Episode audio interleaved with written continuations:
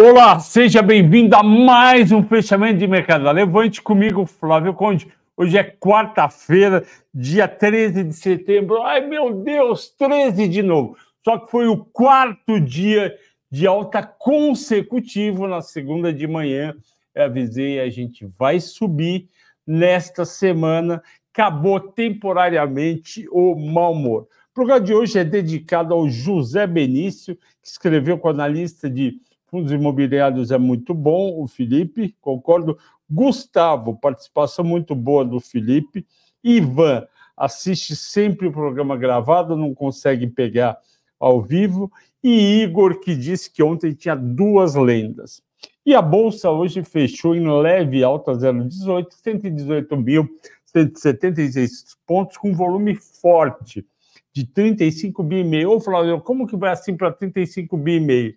Não estava na faixa dos 20, 21, 22, só que hoje teve vencimento mensal de índice, que é na quarta-feira. E sexta-feira tem o vencimento das ações. Isso sempre impacta positivamente o volume. E por que, que a Bolsa hoje performou dessa maneira? Pois bem, a gente acorda na expectativa do CPI que é o Consumer Price Index dos Estados Unidos, ou seja, a inflação consumidor no mês de agosto, que saiu às nove e meia da manhã, veio dentro do esperado, só que o núcleo deu uma acelerada. Aí ficou aquela, o mercado gosta que o número cheio vem em linha com o mercado, só que fica preocupado com o núcleo, porque o núcleo é o que fica, enquanto o preço de, de, por exemplo, petróleo, de minério, de aço, de, de alimentos, ele fica aqui, nas outras partes do índice. E essas partes, a gente sabe, são bastante voláteis. Pois bem, no começo o mercado gostou, as bolsas americanas subiram, depois do almoço começaram a devolver, e a nossa foi na mesma direção. No final das contas, que é o que interessa, nas 15 mais negociadas, a gente teve nove em alta, seis em baixa. Isso é um bom sinal, mostrando que realmente o pessoal estava mais comprador do que vendedor. E Tube 4, 0,50, Bradesco 0,40, Bradesco abaixo de 15 reais, Rail 3, 2,5, Eletrobras 1,6, VEG 3,6. A escolhida, corrige aí, por favor, na descrição, Danilo, está menos 1,6, Elet 3, é, é 1,6, está lá mais ou menos no décimo segundo linha.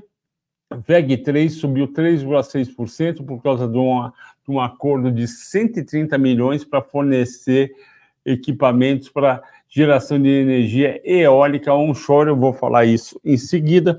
Nas 15 mais negociadas, só seis caíram. Petro, 1,5, Vale 0,38, Banco do Brasil 0,10, Ambev meio, Petro 3, 1,3, Rapvida 1,3. Qual que é a minha visão de Petro? Ela subiu uns três, quatro dias e agora o mercado devolveu, porque a, gente teve o petróleo dando uma paradinha. Isso não quer dizer que perdeu a, a atratividade, mas a gente tem que lembrar que normalmente quarta tarde, entre quarta tarde e quinta-feira à tarde é o período do pessoal que opera o swing trade, ou seja, de operações de, de um, de dois, três no máximo, quatro dias, e aí eles se posicionaram no começo da segunda-feira e hoje venderam o que estava com lucro. Obviamente, isso não ocorre para todo mundo, não quer dizer que todo mundo fez e ganhou dinheiro, mas essa explicação. Banco do Brasil 010 ainda está pesando a questão governamental. Eu insisto que não tem nada, esse banco é o banco mais barato do Brasil e provavelmente do mundo, com uma rentabilidade muito alta e 10% de, de dividendos. Portanto, vale a pena ter em carteira. Se você não tem, você deve ter. Petróleo, como eu falei, quase de lado, 0,14 de alta, 92,90. Ontem estava 91,70. Minério subiu 0,40, 118 dólares, estava sendo de 17,40 ontem, mas mesmo assim não animou o pessoal a comprar mineração, é o medo da China. Dólar caiu um, um centavo de 4,93 para 4,92, dentro da volatilidade diária. Volume de estrangeiro foi pífio, o, quase zerado, 8 milhões de retirada. No mês, a gente tem 640 milhões positivo, ou seja, alta deste mês, que está aí em pouco mais de 7,5%, não é de estrangeiro, é de local comprando, porque realmente 640 milhões é muito pouco. Ah, não, é isso mesmo. E os estrangeiros tiveram participação de 54,5%. Destaques de alta, Carrefour 3,9%. Não, não tem nenhuma notícia, mas é importante colocar o seguinte: tu, todo esse, esse pessoal que arrumou emprego, vocês viram que está tendo geração de emprego todo mês no Brasil, a primeira coisa que eles fazem é aumentar a compra em hipermercado. O foco é comida. O foco é realmente comida, depois vai para outros produtos do supermercado, mas o foco é comida. Quem estava desempregado arruma emprego, principalmente na baixa renda, ele prefere ficar com a conta atrasada no TIM. Normalmente eles têm conta no TIM, conta na Vivo, que mais? Com TIM Vivo, na Claro, e aí o que, que eles fazem? Preferem deixar essas contas atrasadas do que comer menos ou comer ou até não comer em algumas ocasiões. BPAC 11, uma rocha voltou a ficar bem acima dos 30, 32 e 84, a segunda maior alta, VEG eu já falei, 36 e 93, eu comentei aqui que entre 35 e, 30 reais era a zona de compra, mas esse acordo do, da Petrobras não deixou o papel cair um pouco. BRF voltou a subir um pouco, 3,5, 9,25, tem gente bastante animada, como o meu amigo Pedro Serra da Ativa Investimentos. Um abraço para você, Pedro. Está bem animado com BRF. Local Web, 3 e 2 de alta, amanhã aparece em queda. Via, que vocês sabem, o, a minha opinião, destaque de baixa, 5% de queda, Ultrapar também 4%, teve uma corretora estrangeira que deu downgrade, e vocês sabem como que é, essas corretoras estrangeiras se, se, se o cara dá um downgrade um upgrade na recomendação, neguinho pula do último andar e faz o que ele pedir. 3R caiu 2,1 por causa de queda de produção. É, Petro Recôncavo também realmente abriu está muito bem. E Braskem caiu 1,8. Qual foi a ação escolhida por vocês, nossos assinantes? A escolha foi VEG a VEG, uh, que aqui definiram como uma fabricante de motores elétricos, ela é bem mais que isso, ela firmou uma parceria estratégica para desenvolvimento de um aerogerador onshore de 7 megawatts, o primeiro desse porte fabricado no Brasil. Ela vai, ela vai produzir cerca em 25 meses e vai arrecadar 130 milhões. O projeto já está em andamento. Vamos entender a importância disso daí olhando aqui no balanço da empresa. Queria aqui o balanço da empresa, está aqui a VEG. A VEG receitou no segundo trimestre 8 bilhões e 200. É bastante dinheiro e isso daí foi o quê? Foi um bilhão acima do primeiro. Um, é, com que é um bilhão acima do primeiro do segundo trimestre do ano passado. Subiu quase 14%. E ela mostra cada trimestre que ela está crescendo, enquanto tem gente apostando que esse crescimento vai cair.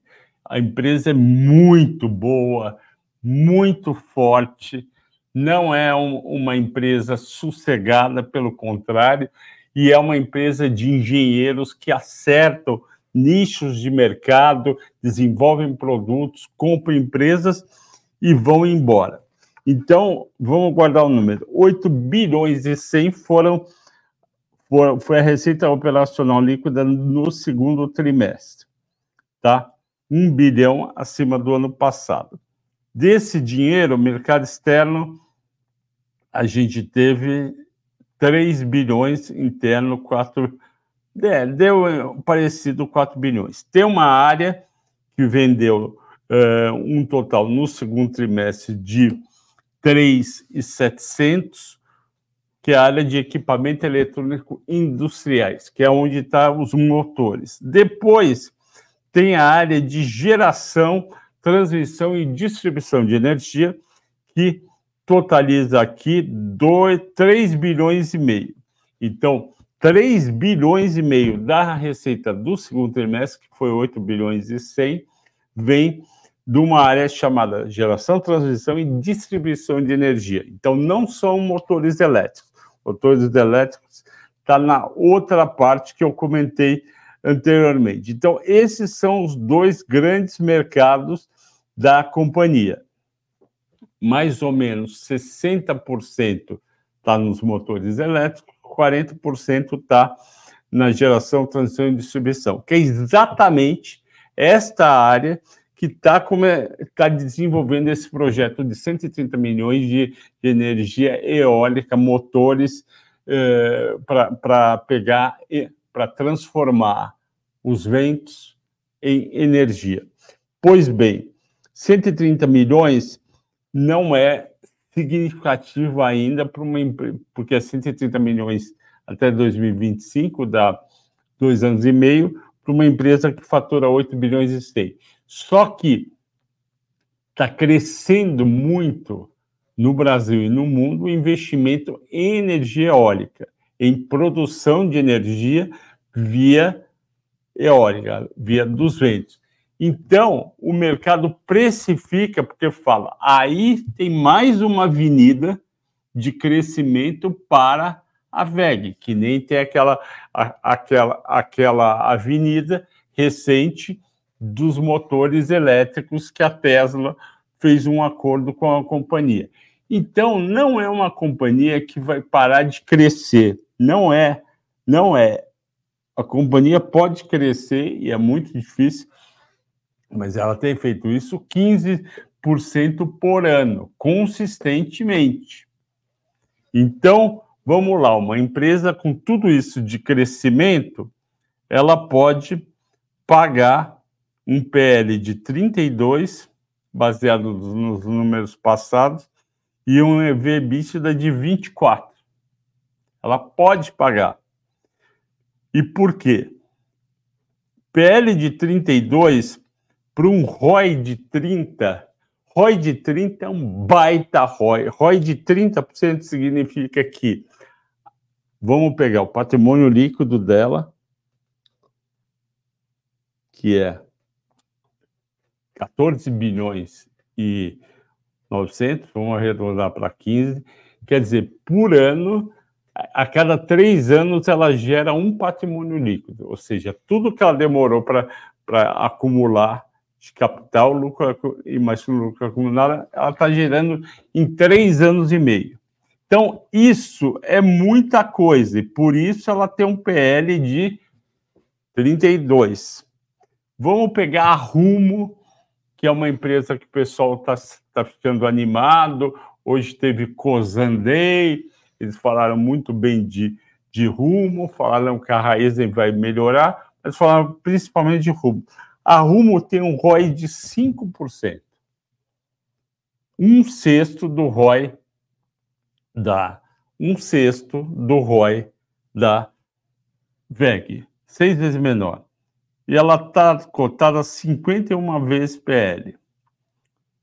E a VEG está cotada a quantas vezes PL?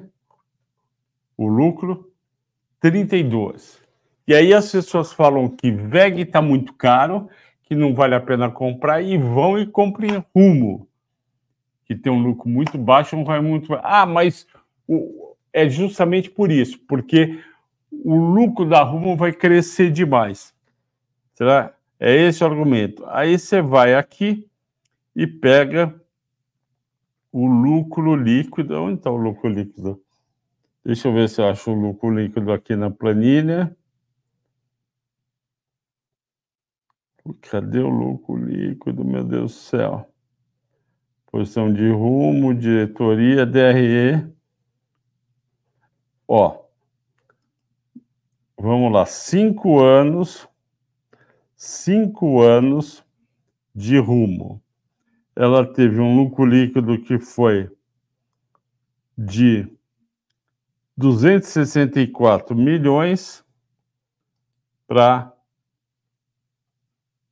514 milhões, 100%. VEG, 5 anos de lucro líquido.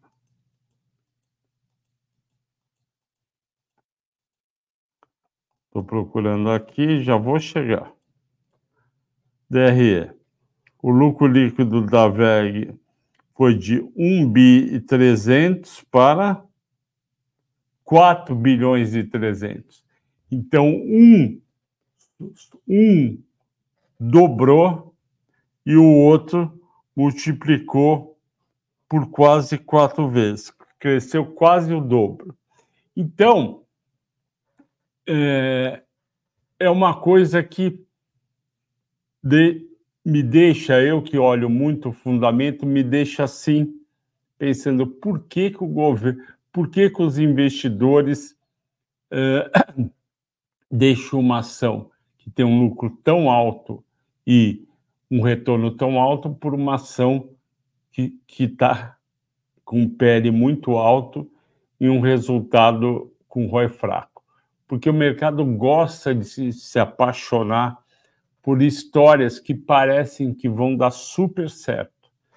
Então, as pessoas estão muito mais atrás, inclusive analistas, estão muito mais atrás de histórias que podem multiplicar por quatro do que histórias que já são realidades. É aquele sonho de ter achado a nova Prio, a nova Magalu. Então, é esse tipo de coisa que faz o analista ou investidor ir para rumo e não ir para VEG. Ok? E também tem uma coisa que tem que tomar cuidado, é que tem analista que está ligado a, a tem grupos que tem tudo tem tudo com a companhia e aí acaba favorecendo. Ok? Vamos agora para as perguntas. O Marco Marques está sempre aqui, fala boa noite, boa noite para você também. Fabiano, aquele fechamento sensacional de todo dia, obrigado, Fabiano, lá do Rio de Janeiro. O Fábio Alves, boa noite, Conde. Quero saber sobre a Paranapanema, PMAN 3. Será que ainda é Paranapanema? PMAN na minha época era PAM. PMAN 3. Paranapanema, R$ reais no ano subiu 6%, em um ano caiu 15%, e em cinco anos caiu 75%. Paranapanema, que já foi na década de 80, quando entrei no mercado, era a ação mais negociada da Bolsa. Você fala, por que, que a Paranapanema foi a ação mais negociada da Bolsa? É aquela coisa que eu falei para vocês agora há pouco, que o mercado, uma parte de investidores, gestores e gestores analistas se apaixonam por histórias de empresa. E ela, a Paranapanema, na época, produzia estanho e o estanho bombou de preço. Agora, Paranapanema é um grupo maior. Vamos aqui para o quem somos da Paranapanema. Uh, empresa segmento de cobre, a maior produtora, a maior produtora integrada de cobre refinado, vergalhões, fios, laminados, barras, tubos. Atualmente, é responsável por 94% da produção do país. Tem quatro plantas, ok? Tem história aqui, gestão, sustentabilidade. Vamos para governança, composição acionária. Caixa econômica, 16%, mineração Buritama, 8%, EWZ Investments, Socopa, 6,5%, EWZ Brasil FIA 3,3%, Cargill 7,9%, o Silvio Tini Júnior 0,46%, Bom Sucesso, que eu acho que é dele, 5,70%, Glencore, que é uma, um trading e produtor enorme, Luiz Filho, 5,3%.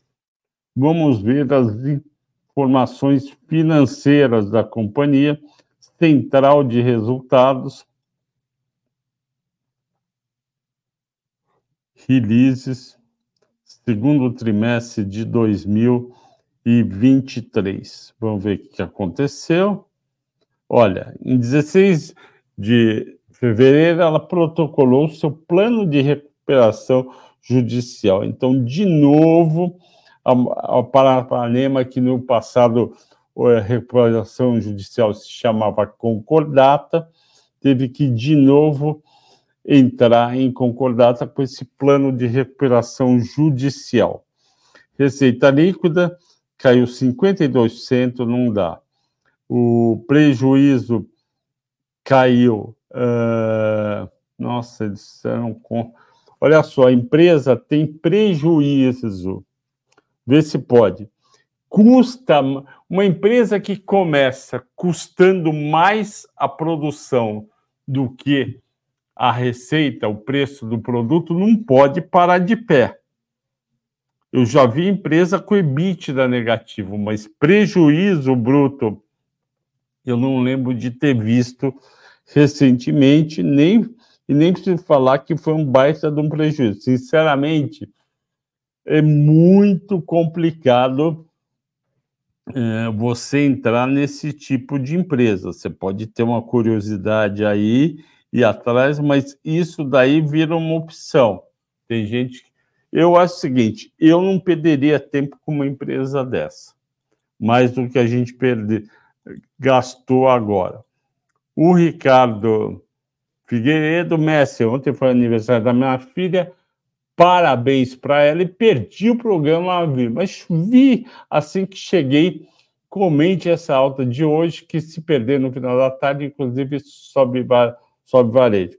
A alta, Ricardo, é fruto dessa melhora de expectativa. A inflação brasileira mais baixa, a inflação dos Estados Unidos dentro do esperado, e tem uma aposta aí de 90 e tantos por cento que o Fed não vai aumentar os juros na semana seguinte. Se ele não aumentar, eu acho que deveria aumentar, aí você pode comemorar e correr para o abraço, que a Bolsa vai na direção dos 125 mil pontos. O Anderson Antônio Pereira, sempre com a gente. Obrigado, Anderson. Com indicador melhor para o atacarejo, PL ou preço VPA?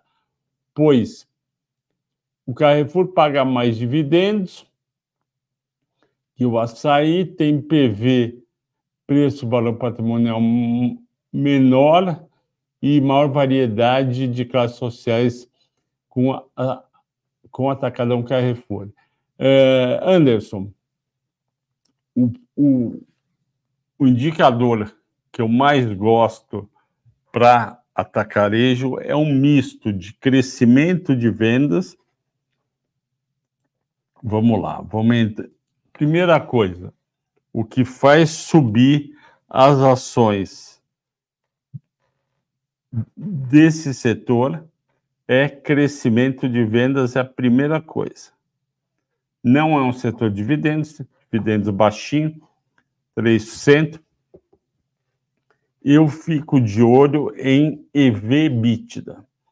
Por quê? Porque considera a dívida. Vamos pegar o caso do, caso do Carrefour. Eu estou aqui no site, vamos fazer aqui o share screen. Demora um pouquinho, mas fica mais chique a, a, no, o nosso vídeo, a nossa apresentação. Cadê você? Compartilhar. Compartilhar aqui. Vamos compartilhar.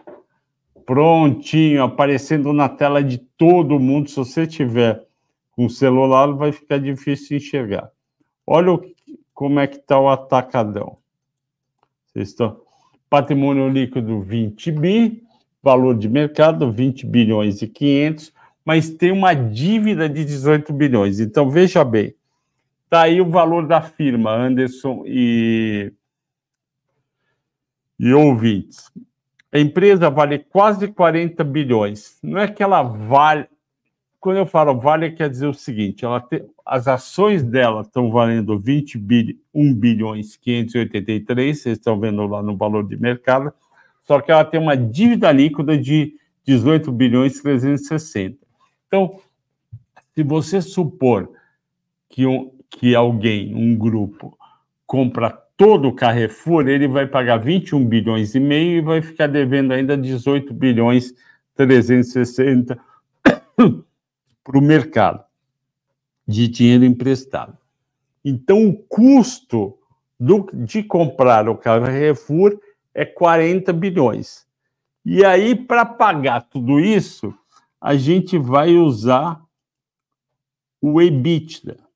Então você tem que comparar aquele aquele valor de 40 bi dividir pelo EBITDA e está dando aqui 6, onde eu estou passando o cursor aqui. 5,986. 6 vezes EBITDA é um EBITDA ok. Como que você vê que o Carrefour está tendo um bom resultado? Você vai no ROIC dele, ó. O ROIC dele não é grande coisa, 9,76. Então, você conhece, consegue um EBITDA sobre todo o capital investido de só 9,76, 10%. É pouco. A gente mostrou aqui para você na VEG, a VEG consegue a VEG consegue 30 tem que mudar o compartilhamento. A VEG consegue, deixa eu ver aqui, papapá, aqui. Compartilhamento, stop. Aí eu vou de novo no present, share screen. Vamos. E aí eu vou aqui na janela da VEG. Olha só.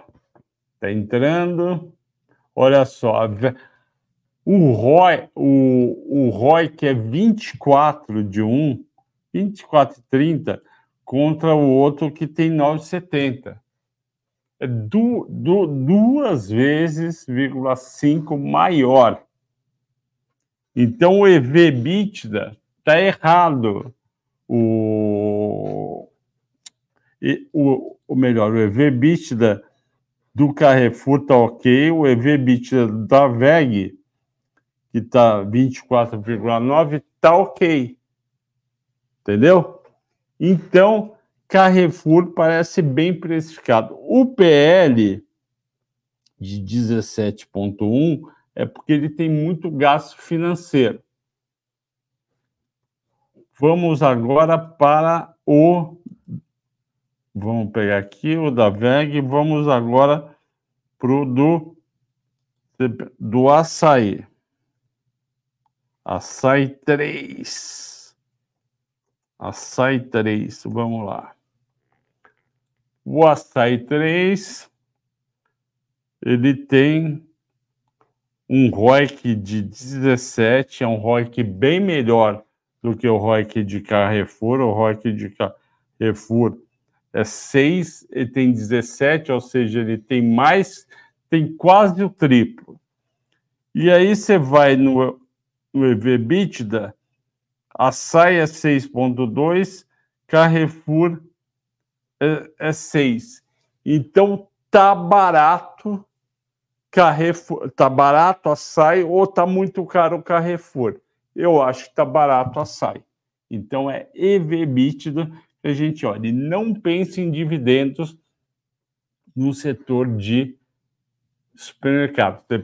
Pensa em crescimento de vendas e pensa em valorização do capital. Você vai pensar em dividendos em energia elétrica, você vai pensar em dividendos em bancos, em seguradoras, não em supermercado. Ok, Anderson? Continuando. Uh, TRPL4. Anderson também caiu forte hoje, algum motivo? comprei pesado nela hoje no fundo. Ok, vamos ver TR. Então, no fundo, então você é um gestor de recursos, é isso? Vamos lá.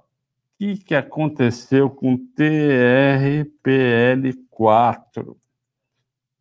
Não caiu forte, 1,41 é o balanço do mercado. Eu não, não acho forte a queda de TRPL4, sinceramente. Então, 1,4 em, em cinco dias caiu, vamos ver aqui, cinco dias caiu 2,1, em um mês caiu 6, está dentro do mercado. Então, é, eu não acho uma queda forte, e se a gente pegar, é, olha só aqui, ela veio de 25 para 23 provavelmente por conta dos contratos dela ligados à IGPM, que vão andar para trás, porque o IGPM está negativo em torno de 4%. Vamos lá. Agora o Amauri. Sinquia fechando capital, sua opinião sobre a empresa. O preço de venda está justo? Sim, eu acho que está justo. Fizeram bem vender e agora os fundadores e acionistas lá de trás estão embolsando lucro porque acreditaram na empresa quando ninguém acreditava e o papel era negociado a cinco reais. Parabéns a Mauri, belo lucro para você. Sobraram Local Web, Tofore e TOTOS. TOTOS eu acho interessante. Vamos ver para você, Mauri, o resultado de TOTOS. Eu acho que eles não foram bem Vamos tirar o compartilhamento. É, onde está tirar compartilhamento? Aqui, interromper. Pronto. Vamos olhar para a Mauri, para todo mundo. TOTUS 3 RI. Vamos ver como é que foi o resultado do segundo trimestre. A empresa é muito boa. Eu gosto bastante da empresa ela pode ser um dia comprada por Oracle, pode ser comprada principalmente pela SAP. Um dia a gente pode acordar e ter um, uma proposta de 25% acima do valor de mercado para os seus. Desculpe, pode ter. Olha só, vamos lá.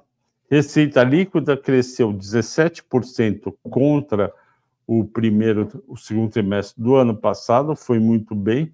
O EBITDA ajustado cresceu 12%, foi bem. Geração de caixa sobre EBITDA ajustado também cresceu bem. Vamos ver o que o pessoal não gostou. Uh, margem de contribuição foi bem, taxa de renovação foi bem, inadimplência 1,9, 200 pontos abaixo da média do Brasil. Uh, eu não estou vendo aqui coisas negativas. E ainda tem Universo TOTS, um Investor Day, que foi bom, aquisição da franquia TRS Gestão e Tecnologia, uma franquia que atende 700 clientes e mais de 100 unidades no Rio Grande do Sul. Então, o que, que eles fizeram? Uh, vocês sabem que tem um monte de franquia que vende produtos da os sistemas da TOTS. E vira e mexe, a TOTS vai lá, já compra uma, uma empresa que tem esses clientes e ajuda a expandir. É essa a ideia dela. Também comprar a Lexus, comprar a Exact Sales em Business Performance, que, que acontece? as ações da TOTS, agora vamos para a TOTS, para as ações, já que o resultado foi bom. As ações da TOTS, ação 28,70. Eu lembro que o bom dela ela chegou a 31 year to date 30 e 83 em 5 de julho e 30 e 50 dia 2 de fevereiro. O papel andou caindo um pouco porque o pessoal ficou um pouco desanimado com a, com a parte de o braço financeiro da TOTS que está tentando crescer e também em agosto caiu porque ela costuma acompanhar uh, num prazo, não no todo dia, mas num prazo mais longo, ela olha bastante para as empresas da mesma área dela que são negociadas no Nasdaq. Uh, Maurício, você gosta de tecnologia, eu ficaria em TOTOS. Vamos lá, mais comentários. Uh, Flávio Conde, cadê? Perdi aqui. Cadê os comentários? Vamos lá. Já falei dessa daqui, Sans Clube, Canção Paulista, Sinker. Desktop, o Lucas Banzali poderia falar? Sim, vou falar de desktop pelo que eu lembro, foi um resultado muito bom, mas vamos ter certeza. É, central de resultados, papapá. Pronto, vamos entrar aqui.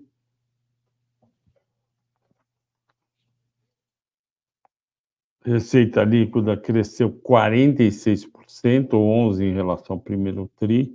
EBITDA ajustado 62%, 11 em relação ao primeiro TRI, lucro líquido ajustado 33 milhões, 460 acima, é realmente eu tinha razão, foi muito bom.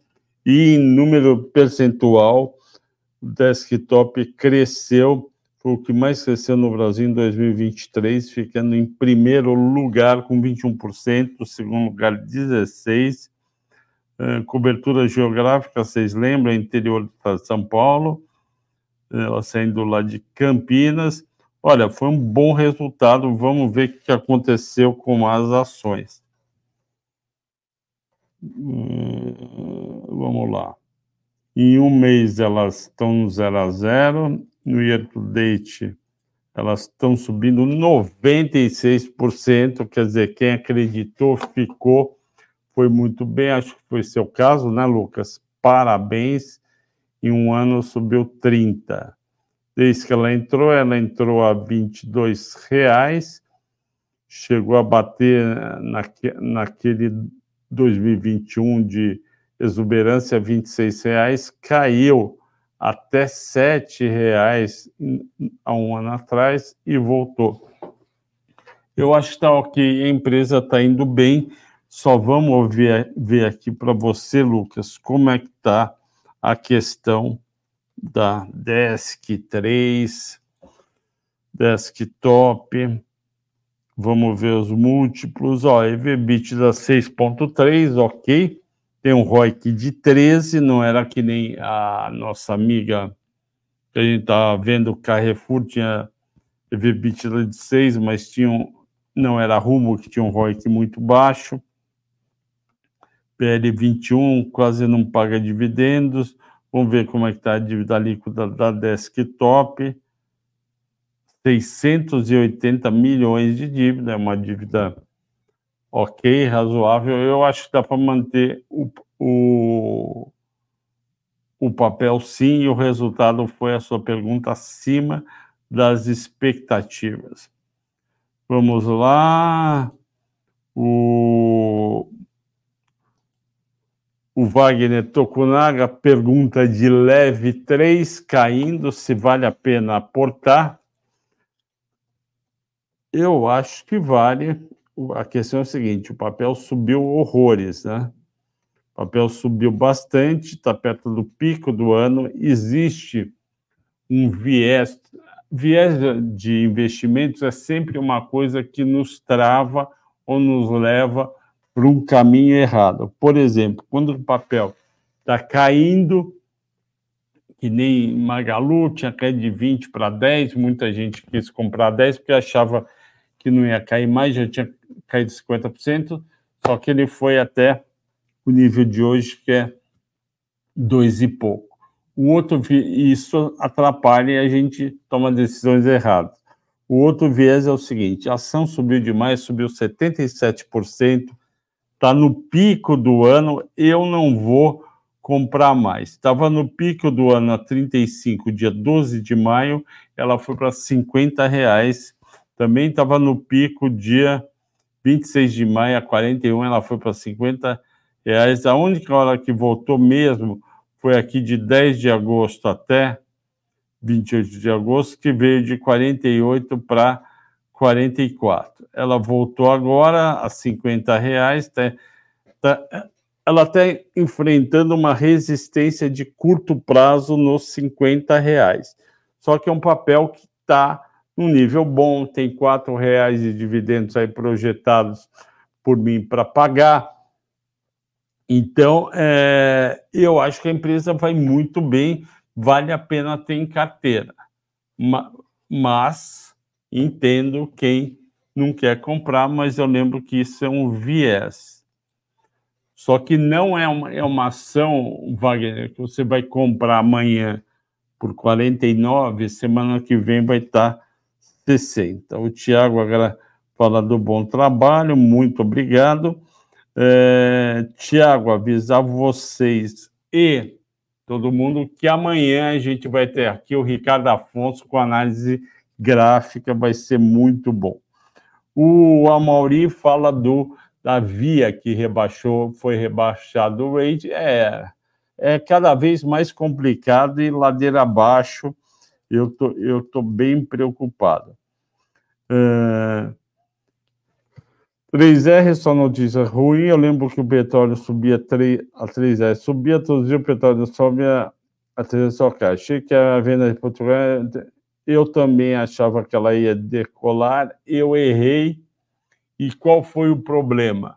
O problema foi que o mercado.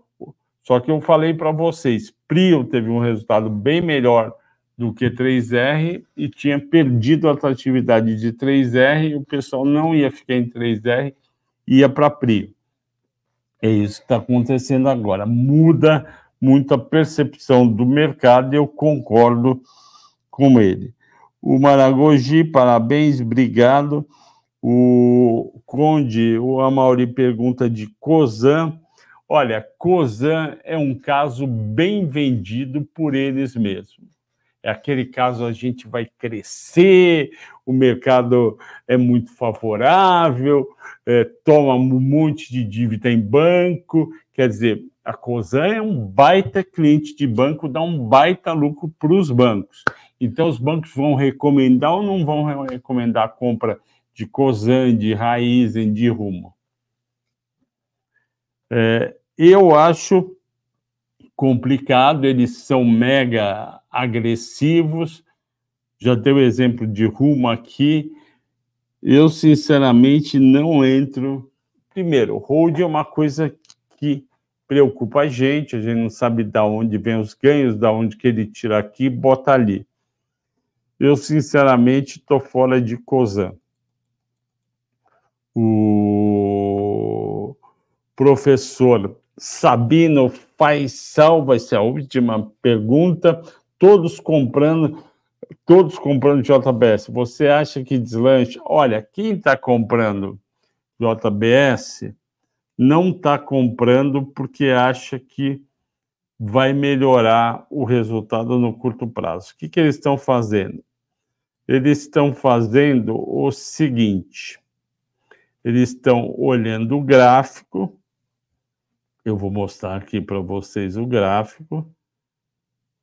Eles estão falando que eu estava ouvindo hoje de manhã uh, de um analista e eu estava discordando, porque eles falam o seguinte: eles falam o seguinte, que existe, se você pegar num prazo longo, eu estou pegando aqui cinco anos, você pegar num prazo longo, quando a ação bate o mínimo de, de um ano, você vai ganhar dinheiro. Então, o pessoal está falando, dia 12, está falando o seguinte, ó, R$ reais dia 13 de maio,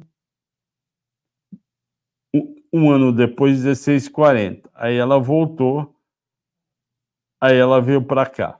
Isso é a JBS. Eu não acredito que você deve entrar numa ação porque ela está no mínimo de 52 semanas. Ah, não, estatística não sei o quê. Não existe estatisticamente. Se você pegar pegar aqui a Magalu, você ia estar tá comprando várias vezes a Magalu e a Via, porque está perto do mínimo. Então aqui estava aqui aqui estava no mínimo, aqui estava no mínimo, aqui estava no mínimo oito reais. Aqui está no mínimo seis reais. Aqui está no mínimo três reais sessenta. Aqui está no mínimo dois sessenta e dois. Hoje continua no mínimo. Se você quiser comprar ação olhando em fundamento, o negócio é não olhar o preço, é, e sim se os fundamentos vão melhorar. Então, se os fundamentos vão melhorar, aí sim a gente faz os múltiplos para ver se o preço está bom. Eu estou fora, professor Sabino Fazal, com todo respeito, é, eu não sou comprador de JBS no curto prazo, posso estar errado, ela está lá nos seus 17 reais, vai dar super 19 reais. Quem comprou, quem comprou dia, quer ver? Quem comprou dia 14 de julho não está ganhando nada, está torcendo para subir, então está falando, não, ela vai voltar aqui por causa do gráfico. Não é tão simples assim, precisa melhorar os resultados. Então, eu vou esperar, eu prefiro pagar 22 reais com o resultado melhorando e a empresa também, do que pagar 19 e virar torcedor da empresa. Pessoal, agradeço a todos pela audiência, pela paciência. 48 minutos. Até amanhã. Bom descanso.